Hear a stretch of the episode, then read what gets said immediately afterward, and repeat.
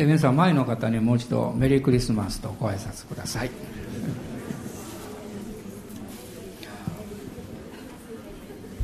え、昔あのメリーっていうのはまあ楽しいっていう意味なんですけど、まあ、この語源というのはあの力強いっていう意味があるよっていうことをガキヤ先生に教えてもらったことがあります。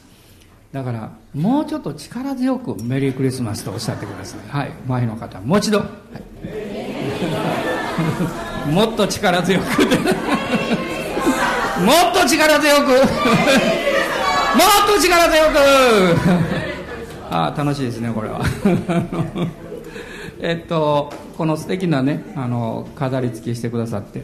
こちらはあの「His name is Jesus」と。もう素敵ですね。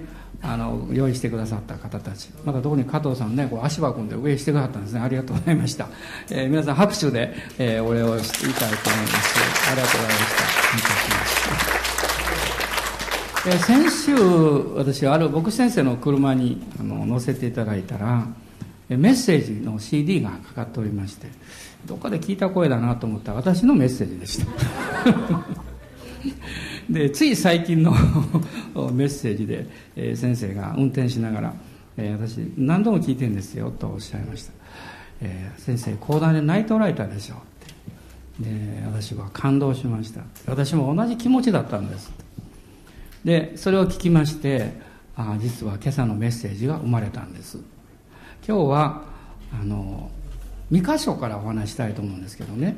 この預言者ミカその預言者ミカの祈りということを、えー、テーマにしたいなと思っています、えー、旧約聖書の、えー章えー、ミカ書の5章の2節。旧約聖書ミカ書の5章の2節です。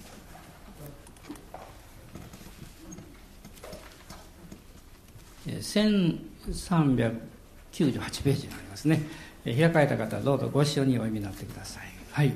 ベツレヘムエフラテよ。あなたはユダの士族の中で最も小さいものだがあなたのうちから私のためにイスラエルの支配者になる者が出る。その出ることは昔から永遠の昔からの定めである。旧約聖書の中で唯一このミカという預言者が救い主がベツレヘムでお生まれになるということをこの予言しました。でこのベツレヘムというのは、まあ、エルサレムの町から南の方に8キロほど下ったところにあるですね、まあ、ユダヤの丘陵地帯まあ、海抜760メートルのところにあるんだそうですけども実はエルサレムから南にずっと下ってこのベツレヘムのそばを通ってヘブロンそしてエジプトというふうに、まあ、道路があの主要道路が、えー、走っているわけです。でこのベツレヘムの地域はエフラテという地域としても呼ばれております。エフラテっていうのは穀物の地という意味を持っています。でベツレヘムは皆さんよくご存知のようにはい。パンの家です。まあ、日本語だったらお米の家にしてもいいんじゃないかなと思いますけど、まあ、パンの家。アラビア語では肉の家というんだそうです、まあ、若者にとっては肉の家の方がいいかも分かりませんが。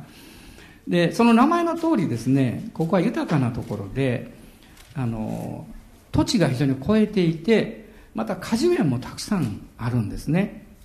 その果樹園にはあのイチジクとかブドウとかオリーブとか、えー、そういうものがたくさん取れます。そしてその、えー、町のこの近くに、えー、野原があって、えー、そこで羊飼いたちが羊をこう飼うというね、まあ、そういうこの場所で、まあ、あるわけです、まあ、かつてこのヤコブの奥さんのラケルがこの当時はまだベツレヘムというふうに呼ばれていなかったんでしょうね。そのその通りの町のところで実はこの葬られたわけです。で後にこのベツレヘムで、えー、まあ、ルツとボアズが結婚して、えー、そして、え、その子孫としてこの町で、えダビデ王が誕生しました。ですからこのベツレヘムっていうのはダビデの町とも呼ばれているわけです。でこの町は、まあ、ダビデ王様の時代はまだ良かったんですけども、まあ、その後あの、まあ、だんだんだんだん、え、まあ、廃れていきましてユダのこの地域の中ではこの予言の中にも言われているように最も小さい町というふうに言われるようになったわけです。人間的に見ますと小さな町なんです。でも神様の目から見るとものすごく重要な町なんですね。私たちも自分の目で自分の人生を見つめたりあるいは周りと比較して私は何ができるんだろうかと考えて喜ぶ時もありますしまた劣等感を持ったりあるいは、うん、過小評価してしまう。でも大事なことは神様があなたを選んでおられるということです。今週ある若者のために祈りました。で私は、えー、彼女のことをよく知りませんけど、えー、まあ、こういうふうに導かれて祈りました。あなたは昔は教会に来るのが嫌でした。しぶしぶ来てました。でも神様があなたを変えてくださって今あなたは喜んで礼拝に来るようになりました。教会に来るようになりました。と言いました。周りにどっと歓声が上がりました。多くの人が笑い出しました。その通りだったからです。私たちもこの人生が変えられる時というのがあるんですね。ある人にとってこのクリスマスが普通のクリスチャン今までクリスチャンとして歩んでいたそういう人生から本当にこの変えられる時になると信じています。それは心から神様を信頼してそして自分の人生の真ん中にもう文字通りイエス様を置いて生きようというそういう決断に神様が導いてくださるはずなんですね。ミカというこの預言者は、この名前の意味は、誰が主のようであろうという意味を持ってるんだそうです。彼は、この一章の最初に出ておりますけども、モレシェテガテというところの小さな田舎町の出身なんです。この町は地中海側にエルサレムからずっと行きますとペリシテ人の地というのがあってそしてエルサレムはユダの産地ですからその中間にあるまあ中間というかあのその真ん中あたりにあるこう少し低地になっているところ。近くにガテという大きな町があります。このガテはペリシテ人の5つの都市の一つなんですね。その近くにある小さな小さな、まあ、田舎町のこの出身であるわけですしかし神様はこのミカという一人の人物をこの選ばれました。まあ彼は能力があって、えー、冷静で穏健な判断力を備えた人物。また心が優しくって誠実な人物であったというふうにあの言われています。預言者の職務を与えられる人というのは特徴があるんですね。一つは心が清いということです。それから心が優しい人であるということ。そしてへりくだった人であるということ。なぜかっていうと、預言者の務めというのは、父なる神様の心を理解するわけです。そしてそれを伝えるわけです。これが預言の働きなんですね。ミカは、えー、そのようにこの召された、まあ、立派な人物であったというふうにあの言えると思います。まあ、彼はあの当時はまだあの彼が預言者になった頃はですね、イスラエルが北王国イスラエルと南王国ユダに分かれていたわけです。で、南王国ユダの首都がサマリアなんですね。あ、ごめんなさい。反対。北王国のあイスラエルの首都がサマリアなんですね。で、南王国ユダの首都がエルサレムであるわけです。で、このミカは北王国と南王国に関する予言、父なる神様の御心を語ったんですけども、特にこの首都であるサマリアとエルサレムについて、具体的に語っているわけです。で、当時、このミカという人と、まあ、ほぼ同時代の預言者が2人おります。イザヤとホセヤという預言者です。イザヤはおそらくミカよりも少し早く預言者活動をしたんだと思います。で、イザヤは主にこのエルサレムで活躍しました。ホセアという預言者は北王国で活動していた。で、このミカはですね、南王国ユダなんですけども、エルサレムというよりも少し西の方の、まあ、田舎の、まあ、西ユダと言いますが、その地域を中心に、まあ、予言の働きをこうしていたようです。で彼はこの神様に召されてこの預言者としての働きをする中でですねまあこの旧約聖書にたった一回しか出てこない。ベツレヘムエフラテよここから救い主が生まれるというこの明確な予言を語る器として用いられるわけです。人生のハイライトそれは何度もないかもしれません。でも神様があなたという存在をものすごく重要視して特別に用いられる時があります。それがいつなのかそれは神様はご存知ですけれども神様の大きな計画の中でですねあなたは、うん、自分でも不思議なほど神に献身できる時がやってきますこれが神があなたに特別な油注ぎを与えて用いられる時だと思います。まあ、今朝あの爽やか礼拝で少しお話をしたんですけれども、え、先週あるアメリカの先生のメッセージを聞いていてね、その方がある青年に質問をされた。油注ぎとマントはどこが違うんですか？マントというのはあのエリシャがエリアからそのマントを受け継いだでしょ？どこが違うんですか？そう言われた時に彼は最初はいや私も分かりませんと言ったそうです。でも帰りの車の中で主が聞かれたそうです。あなたはその意味を理解したいか？いや主を教えてくださいと運転しながらね。その時主が語られたそうです。油注ぎというのは人の上にやってくる。いわゆる人間です。しかしマントはその人の使命の上に与えられる。ですから私たち人生の中でそれぞれ自分の使命というマントを持っていてそれをバトンタッチするまで私たちはそれを忠実に着ていかなきゃいけないんだ。私はその短い、まあ、そのメッセージの中の一部だったんですけどそれを聞きまして非常に感動しました。あ私も神様からマントを頂いていてそれをバトンタッチするまで着ていかなきゃいけない。みんなそれぞれそれを持ってるわけです。そしてあなたが与えられている神様からの使命というものそのマントをの役割を、えー、果たし終えるまであなたには油注ぎが必要ですあなたの信仰が強くされてあなたの霊性が恵まれてあなたの心が神様の方に向けられていかなきゃいけないんですよそのまあ、ミッションと言ったらいいでしょうね。その使命の中で、神が特別にあなたに触れられる時があります。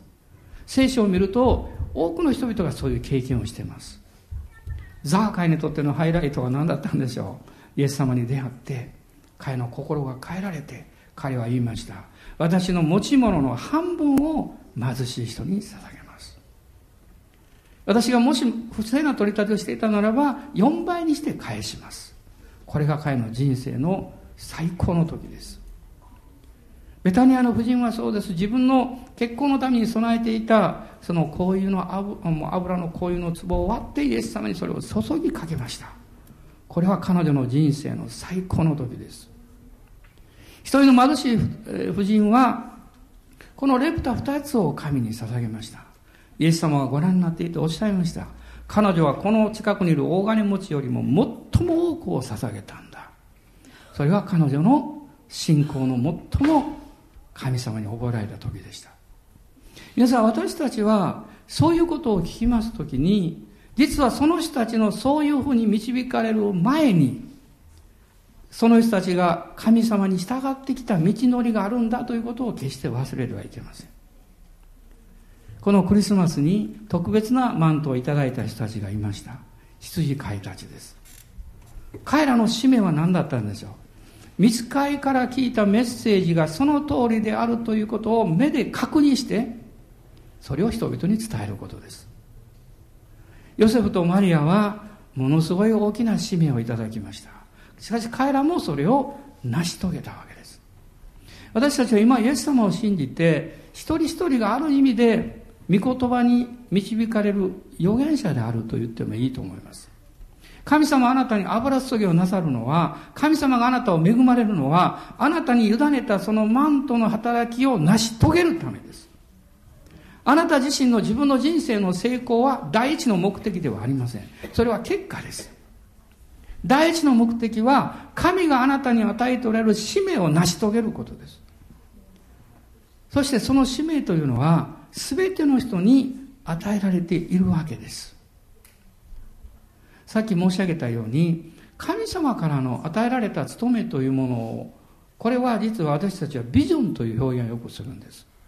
ビジョンって何なんでしょう？それは父なる神様の心の思いを受け止めることなんです。父なる神様の思いを受け止めてそれがあなたにどう結びついていくかということがビジョンなんです。それを成し遂げていくのは信仰によってしか成し遂げることはできないんです。特に預言者の務めというのはこれは簡単な働きじゃないんですね。というのは彼らがその語っていくその背後にはむしろ父なる神様の深い痛みとか悲しみがほとんどなんですよ。その語るべきですからメッセージというのはある意味では厳しいメッセージなんです。預言者三河はその務めを神様からいただきましてこの北王国イスラエルの南王国ユダも霊的に堕落してこの世的になって神様から心が離れていっていた。そのイスラエルの民に対してまたユダの国民に対して神の裁きが近づいているということを彼は語るわけです。予言というのは何か先のことを語るんだというイメージではないんです。神様の心を語ることが予言なんです。ですから予言の例はキリストご自身です。イエス様が神の御心そのものでいらっしゃるからです今私たちはイエス、えーえーイエス様ご自身を知ることによって、その神様、父なる神様の思いを自分の思いとして理解していくわけです。彼は三つのことを、この三箇所を見ていきますとね、あの、父なる神様から取り継いでいったんだなということをあの教えられます。まず第一のことは、神に対する悔い改めです。彼は悔い改めを迫りました。それが最初の1章からずっと3章ぐらいまでずっとまだ4章にかけても語られているわけです。彼が神様から召されたとしても、その悔い改めを語るということは自分の力では絶対できないんですよ。そしてそういうことを語ればものすごく反対されたり反撃を受けたり非難されたり迫害を受けるということも分かってるわけです。この一章のえ、5節を見ていただきたいんですけども一章の5節ですご一緒に読みましょうこれは皆ヤコブの背きの罪のためイスラエルの家の罪のためだ。ヤコブの背きの罪は何かサマリアではないかユダの高きところは何かエルサレムではないかと言っています。さっき言ったようにサマリアということは北王国イスラエルの首都ですから北王国を指すわけです。エルサレムっていうのは南王国ユダの首都ですから、二つの王国の状態を彼は嘆くわけです。多くの地位のある人たちが貧しい人たちから搾取して、えー、人を騙して、その正義が曲げられてしまっている。神様を愛する心を失った形だけの礼拝や宗教が横行している。そういう状況の中で、霊的な悪化だけではなく道徳的な大概国がもうまさに滅ぼうとしているそれを彼は嘆くわけです私たちの歴史を見ていくときにですね国が帝国が滅んでいくときには同じ兆候が必ずあるんですそれは高慢になって道徳的に腐敗するということですそれは現在も同じだと思いますあなたの家庭が悪くなっていくとすればモラルの問題があります。そしてそのモラルはどこから問題が来ているかっていうと霊的なところからやってきます。彼はそれを神様の霊によって満たされてしか語れないということを知ってるわけです。この3章の8節を見ていただきたいんです。3章の8節しかし私は力と主の霊と抗議と勇気とに満ちヤコブにはその背きの罪を、イスラエルにはその罪を告げよう。彼は主の霊に満たされなければ、えー、神様の義をいただかなければ、勇気をいただかなければ語れないということを知っていました。私はこの言葉を読みながら、えー、二人の人物のことを思い出したんですね。一人はエリフという人です。あの、ヨブの4人目の友達です。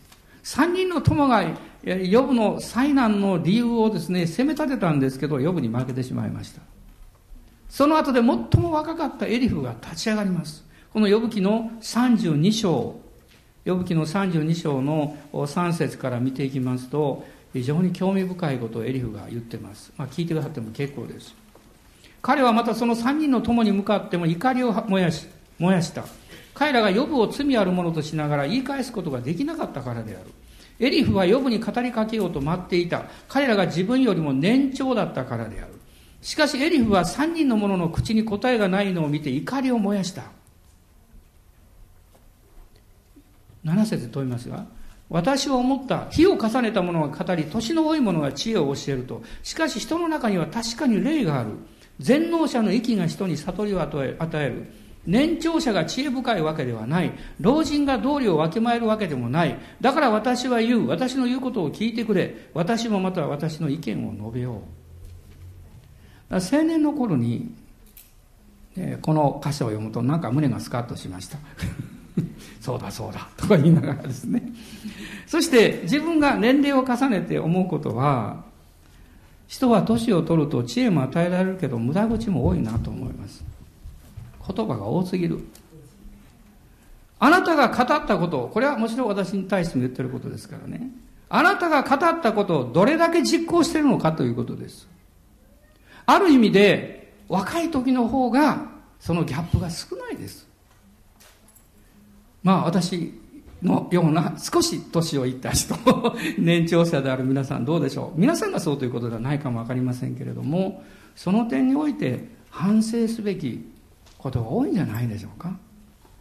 それはいろんなことを知りすぎていますから、逃げる方法も、騙す方法も、偽りでなくっても正当化する方法も人生の中でなんとなく身につけてるからだと思います。世の中においてはそういうことがなければやっていけないという状況も確かにあるということも真実です。事実です。しかし、私たちは神の前に襟を正してそして主よ私があなたに祈ることを語ることを本当にそのように私を変えてくださいという祈りが必要ではないでしょうかミカは主の霊によって語ると言いましたそして彼は神の裁きを予言したんです一章の六節このミカ書に戻りますが一章の六節を見ていただきたいんです6節に彼はこう言いました。私はサマリアを野原の廃墟とし、ブドウを植える畑とする。私はその石を谷に投げ入れ、その元いを暴くと言いました。皆さん、彼がこのように予言したとき、北王国イスラエルはまだ存在していたということです。しかし彼は言いました。サマリアを野原の廃墟とする。北王国の首都サマリアはそのようになるんだと言いました。またそれだけではないんです。この4章の10節を見ていただきたいんです。4章の10節ご一緒にどうぞ。シオンの娘を子を産む女のように身もだえしをもがき回れ。今あなたは町を出て野に宿り、バビロンまで行く。そこであなたは救われる。そこで主はあなたを敵の手からあがなわれる。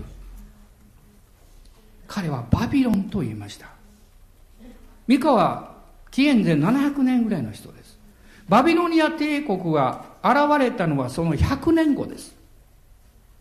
彼はその100年前に主の言葉をいただいて警告を与えました。皆さん、アッシリアによって北王国ユダが BC の722年に崩壊しました。しかし、イザヤの取りなしによって南王国ユダは生き延びたんです。150年余り。しかし、ミカは言うわけです。3章の12節を一緒に読んでください。3章12節です。それゆえシオンはあなた方のために畑のように耕され、エルサレムは廃墟となり、この宮の山は森の丘となる。エルサレムは廃墟となると彼は予言しました。こんなことを聞いたらですねエルサレムにいる政府の高官たちや大祭司たちはどんなに怒り狂うでしょうか。お前は何を言ってるんだと。彼らは気がつかなかった。アッシリアの手から守られたのは彼らがへり下るためだったんですよ。それを心に留めないでまた高慢になって。ね不遜な態度をして横柄なことを言ってこのように妥協して生きているその国に対してミカはこの予言を語った時に父なる神様の心の痛みや悲しみをどれほど深く感じていたことでしょうか今私たちはイエス様の十字架の贖いを受けていますでもこれはただで受けているんですが、私たちに対する神様の熱い祈りがそこにあるはずなんですよ。あなたの人生が変わってほしい。神様を第一にした人生を本気で送ってほしい。喉元過ぎれば暑さ忘れるというね、何か言葉があるけど、ね、少し楽になるとまた傲慢になって。少し物事がうまくいくと自分中心なことを第一にやって、預言者の心は、深い神様の痛みによって見していたと私は思うんですね。それを思うときに、涙が出てきますよ。涙が出てきます。エレミアも若い時に召された人です。そして、本当に辛い厳しい中を通り、預言者として従っていったわけです。ですから、ミカは、この悔い改めに、悔い改めることを語りながら、どういうふうにしなきゃいけないのかということも示唆しているわけです。三つのことが語られています。この四章の二節、二節をご一緒にまず読みたいと思います。多くの違法の民が来て言う、さあ、主の山、ヤコブの神の家に登ろう。主はご自分の道を私たちに教えてくださる。私たちはその小道を歩もう。それはシオンから見教えが出、エルサレムから主の言葉が出るからだ。まず第一のことは、主の山、ヤコブの神の家に登ろうと言ってます。礼拝を大切にせよと言ってます。礼拝、神様をあなたの人生の第一に置かないで、どうして私たちは、少し厳しいことがあるとか嫌なことがあると言ってつぶやく権利があるんでしょうか？あなたが神を第一にして、礼拝を第一にしているならば、困難が来た時に神につぶやく権利があります。神様どうしてですか？私はあなたを第一にして歩んでるじゃないですか。どうしてですか？しかしそのことをしていないならば、あなたに困難が来た時、経済的に問題が起こった時、家庭に問題が起こった時、私たちは何もつぶやく権利がありません。主よごめんなさい。これは私が蒔いた種の結果です。これは新約の恵みの中にいる私たちにとっても同じことではないかなと私は思うんです。私もたくさん失敗があります。自分の人生の中に。家族の歩みの中に。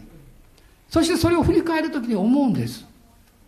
神様はいつも良くしようとして、神様はいつも最高のものをくださったのに、私の不従順によって、私の傲慢によって、私の不忠実さによって、敵の侵入を許してしまった。そのことを許してほしいといつも思うわけです。皆さん、神様は私たちの弱さや失敗を決して裁くことはありません。しかし、悔い改めない罪は裁かれます。何度何度語っても傲慢になって主に従わない不従順に対しては痛みの訓練がやってくると思います。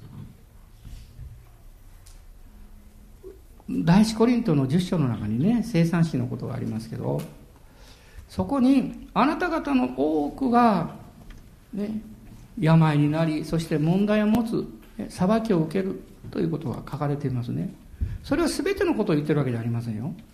その悔い改めない罪によってもたらされるものというのがこの恵みの時代の中にもあるんだということを忘れちゃいけないんです。最近私は、えー、2つのことをいつも示されています。一つは欺くなということ。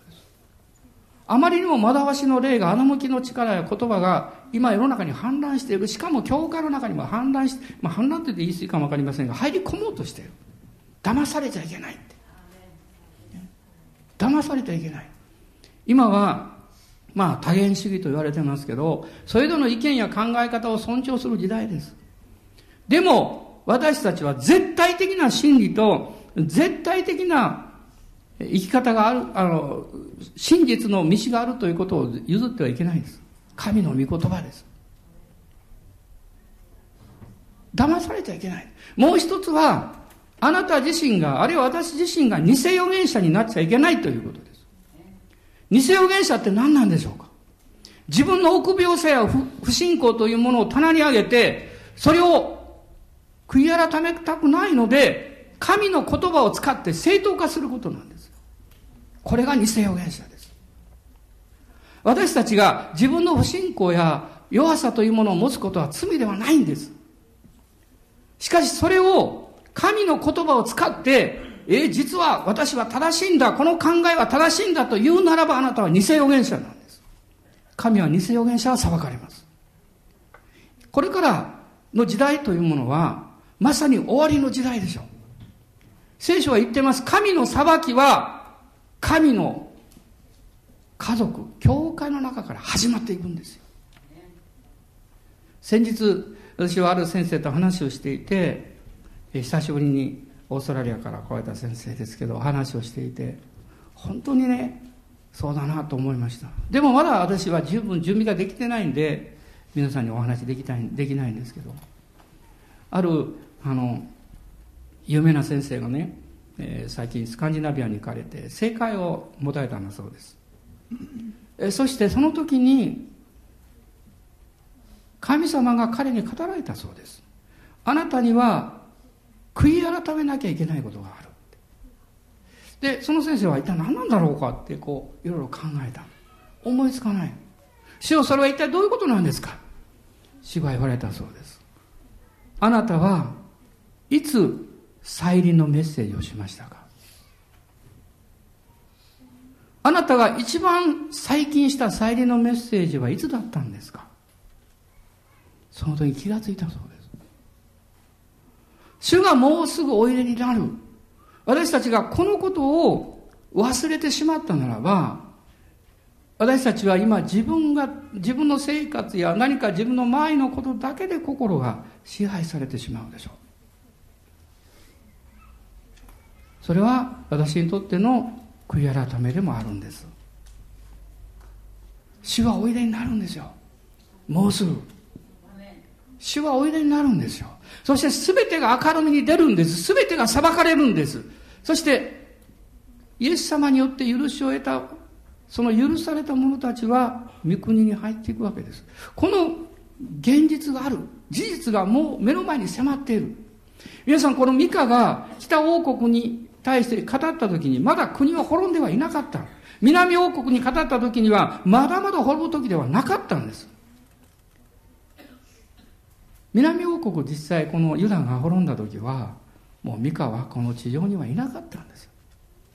神様の御言葉の実現を彼は見ることなく天に帰ったんです。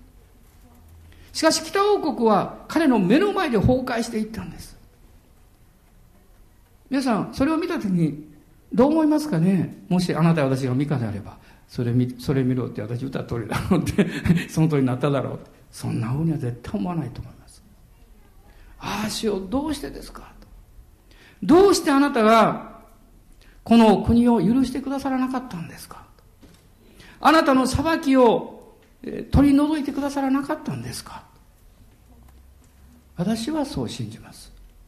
なぜなら、預言者の心というのは、父なる神様の心を語ってるからです。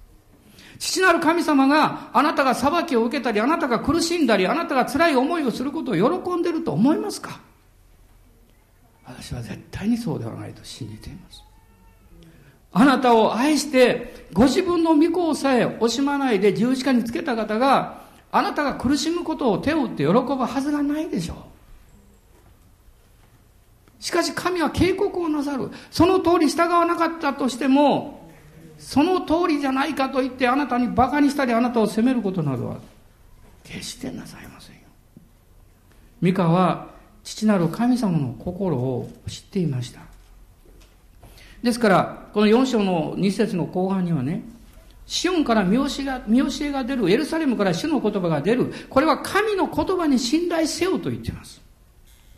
そして、4章の5節誠に全ての国々の民は、おのおの自分の神の名によって歩む。しかし私たちは世々限りなく、私たちの神、主の皆によって歩もうと言ってます。神様に従順な、主に従順な生活をしようと彼は進めています。なぜですか？滅びと、滅ぶんだと言っていながらどうしてこう言ってるんですか？滅んでほしくないから。あなた方が立ち返るならば、神はその裁きを取り除かれるんだよということを彼は語っているわけです。二つ目の回のメッセージは、主の民に対するですから励ましなんです。この6章の8節この御言を読みますと私たちも励まされます。6章の8節です。えご一緒にどうぞ。主はあなたに告げられた。人よ何が良いことなのか。主は何をあなたに求めておられるのか。それはただ講義を行い誠実を愛しへり下ってあなたの神と共に歩むことではないか。アーメン。へり下ってあなたの神と共に歩むことではないか。先日ある教会の先生がこの教会のある方のことをすごく褒めておられました。私はすっごく嬉しかったです。もし非難されたら私は悲しいです。ああ私は力がないなと思います。でも教会の兄弟姉妹が他の教会の方たちや先生たちから良い評価を得るときに牧師として本当に嬉しいです。ミカは私たちは神と共に歩もうと言ってます神と共に歩む道が最高の道なんだよと彼は進めていますそして7章の7節を見ていただきたいんです7章の7節で一緒に読みましょうか。しかし私は主を仰ぎみ、私の救いの神を待ち望む。私の神は私の願いを聞いてくださる。アーメン。へりくだって神と共に歩むならば、主は聞いてくださるんだ。そして7章の8節9節なんですが、特に9節だけ読みましょうか。私は主の激しい怒りを身に受けている。私が主に罪を犯したからだ。しかしそれは主が私の訴えを取り上げ、私を正しく裁いてくださるまでだ。主は私を光に連れ出し、私はその義を見ることができる。神は光の中に連れ出してくださると彼は言っています。彼の三つ目のメッセージは、この7章の中に出てきます。7章の18節と19節を読みたいと思うんです。あなたのような神が他にあるでしょうか？あなたは咎を許しご自分のものである残りのもののために背きの罪を見過ごされ怒りをいつまでも持ち続けず慈しみを喜ばれるからですもう一度私たちを憐れみ私たちの咎を踏みつけてすべての罪を海の深めに投げ入れてください。彼は裁きのメッセージ、この語らなきゃいけないメッセージを語りながら、最後に彼は神様の憐れみを求めています。神の憐れみです。まさにこれが預言者の心であり、そして彼にこの思いを与えておられる父なる神様の心だと思います。三箇所はですから裁きで始まって哀れみで終わってるんですね。すごいことだと思いますよ。あなたは咎を許してくださる。慈しみを喜ばれる神である。そして怒りをいつまでも持ち続けないと書かれています、えー、皆さんは自分の人生にどの程度怒りを持っておられるんでしょう？人に対する怒りは自分の人生に対する怒りの反映だと思います。あなたが自分の人生に怒りを持っているとそれは他の人に出てきます。私たちがイエス様の救いを受けて贖いを受けた時に解放される一つの領域というのは自分の人生に対する怒りから自由になるということです。別の面から言うと許すということなんです。しかし怒りという面から言った方がより具体的かもわかりません。あなたが自分の人生に対する怒りから解放された時に今の自分の人生をあなたの過去の人生のせいにしなくなります。私が今うまくいかないのはあの時あのせいだって、ね、お父さんがそう言ったからあるいはお母さんがそうだったから私の兄弟がそうだったから私の置かれた環境や状況がこういうことだったからあなたが自分の人生というものをあなたの過去の人生のせいにしている間あなたに本当の幸せはやってこないはずですもちろん過去の経験というものはなくなるわけじゃありませんしかし聖書はどういう約束してるんでしょうあなたの過去の人生のあなたに対する怒りからあなたを解放してくださいます。このイザヤ書の60章の20節を読んでください。60章の20節です。あなたの太陽はもう沈まず、あなたの月は陰ることがない。主があなたの永遠の光となり、あなたの嘆きを、あなたの嘆き悲しむ日が終わるからである。アーメン。今日皆さん、自分の人生に対する嘆きや悲しみと縁を切りましょう。それをいつまでも持って言い訳にしたり弁解するのはやめようじゃありませんか。確かにこういう辛いことがあった、嫌なことがあった。でも私は主を信頼していくんだと。そのように私たちの生き方を切り替えましょう。御言は約束してるんですから、あなたの嘆き悲しむ日が終わるからである。アメン。どうぞ隣の方にね、あなたの嘆き悲しみ終わるんですよ、終わるんですよ。と、もう終わってる方もたくさんいらっしゃるけど、どうぞおっしゃってください。これは重要なことなんですよ。いや、私は終わらせたくないという人もいるかもわかりません。私が終わらせたらもう何か生きがいを失ってしまう。もうあの人を憎む生きがいはなくなるって。皆さん許せ許さないということは一つのある人にとって生きがいなんですね。ね。でも皆さんそんな生きがいを持つのやめようじゃないですか。私たちは愛する信頼する希望を持つという生きがいを持ちましょう。もっと大きく？これ切り札ですね。もう一箇所イザヤ書の35章の10節同じことが書かれてるんですけど35章の10節です。私は最近までこの御事はこのことはあまりよく考えてなかったんですねでも最近このことを教えられたんですだから今言ってるんです皆さんに一緒に読んでください。主にあがなわれた者たちは帰ってくる。彼らは喜び歌いながらシオンに入り、その頭には常しえの喜びをいただく。楽しみと喜びがついてき、嘆きと悲しみとは逃げ去るですよ。アーメン終わるだけじゃないんです。もう彼らはあなたに近寄らなくなるんです。あなたは自分の人生がもう過去のいろんな失敗や嫌なことがよりつかなくなるほど変えられたいと思いますか？私はそういう歩みしたいです。ですじゃないですね。その歩みを毎日続けたいですよ。ね、嘆きが密かにやってくる。こいつに食いついてやろうと思ってね。でもどうしても どうしても取り継ぐことができないなぜならその人はイエス様の血潮に追われてるから。イエス様の十字架の贖いをずっと見てるので嘆きは寄りつくことができない。でもその人には深い傷跡がある。でもその人の傷跡はイエス様の打たれた傷跡の中に隠されている。なんと素晴らしいことじゃないでしょうか。御国に行ってもそこにはただ一人傷を負った方がおられる。涙も悲しみも痛みもないその天国にただ一人だけ傷を負った方がおられる。黙示録は書いてますよ。ヨハネはそれを見ました。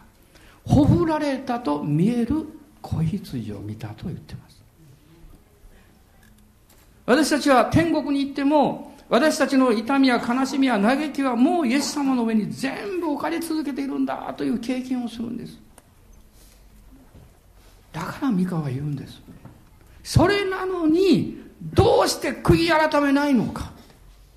どうして強情な道を進むのか。どうして神に対してあなたが果たすべきことを果たさないのか。皆さん私は今私があなたに言ってると思わないでくださいね。私にはそんな資格はありません。からでも主がそのように内側から強く語らせようとしておられることを感じてるから言ってるんです。私たちは許されたものであるがゆえに神の子として神の国の資料と力を祝福をたくさん受け継いでいく務めがあるんですよ。それを流していくためです。与えていくためです。この教会は決して高ぶった思いではなくて日本のいろんな教会に対して果たしていくマントを神が与えておられると私は信じています。私はそれを知っています。だから私は出かけるんです。奉仕をするために行くんじゃないんです。そうではありません。主がくださったメッセージを伝えに行ってるんです。神がくださったメッセージをどうして私たちは自分の中に留めておくことができるんでしょうか？たとえいろんな人々がいろんな批判をしたとして私は別に構いません。私の務めは神がくださったメッセージを伝えることなんです。多くの人たちが皆さんこの礼拝のメッセージを聞いていらっしゃるんですよ。この数週間後にはもうたくさんの人々がメッセージを聞かれるんです。私はどこに行っても人々に出会うんです。先生。毎日聞いてますよそしてメッセージを聞いて私はいつも元気が出るんです面白いことにね元気が出るんですって言ってくれる人みんな男性なんです。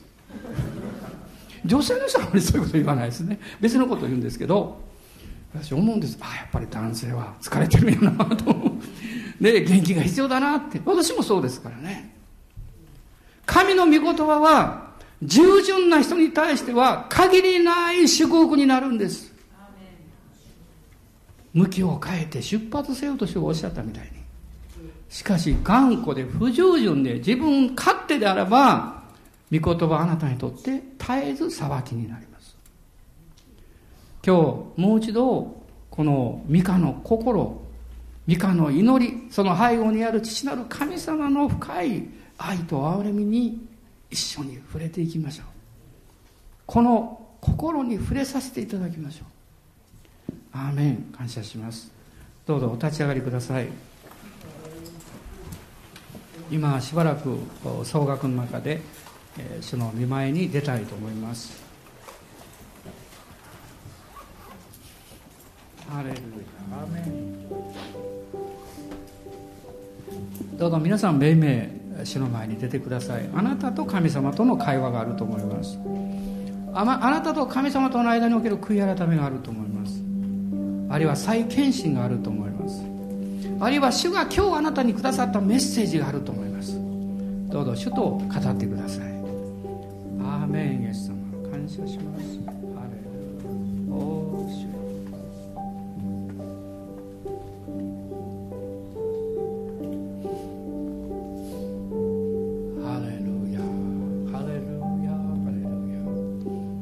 もう一度信仰を持ちましょう。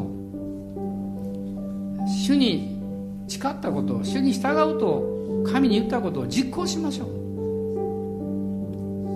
言葉の言葉が一人遊びするようなそういう生き方から私は信じたそれゆえに語るのであると。聖霊様はそう導いてくださると信じます。感謝します。主よもう一度今朝あなたの前に祈ります。主に忠実に歩んでいらっしゃるお一人お一人の上に主よあなたの大いなる祝福の約束を実現してください。あなたは約束されたじゃありませんか。私を愛する者に私自身を表すと。どうぞ主よこのお言葉の通りあなたご自身を表してください。その生活において必要なものを全部与えてください。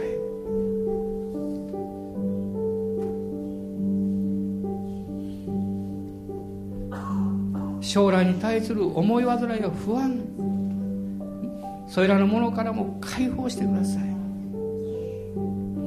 私たちが他の人に希望を与える存在になれるように助けてください。アーメン。感謝します。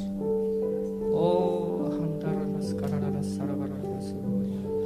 今威厳で祈られても構いません今一緒に主をあがめましょうハレルヤハレルヤオーララスカンバララスカラララスイリビリビハンダララスクローリインダラララスカラララスイリビリハンバラララスカラバラララスクローリオリビハンバラララスカンバラララスカララサンバラララスクローリアオリビハンバラララスカンダララスキリビギリ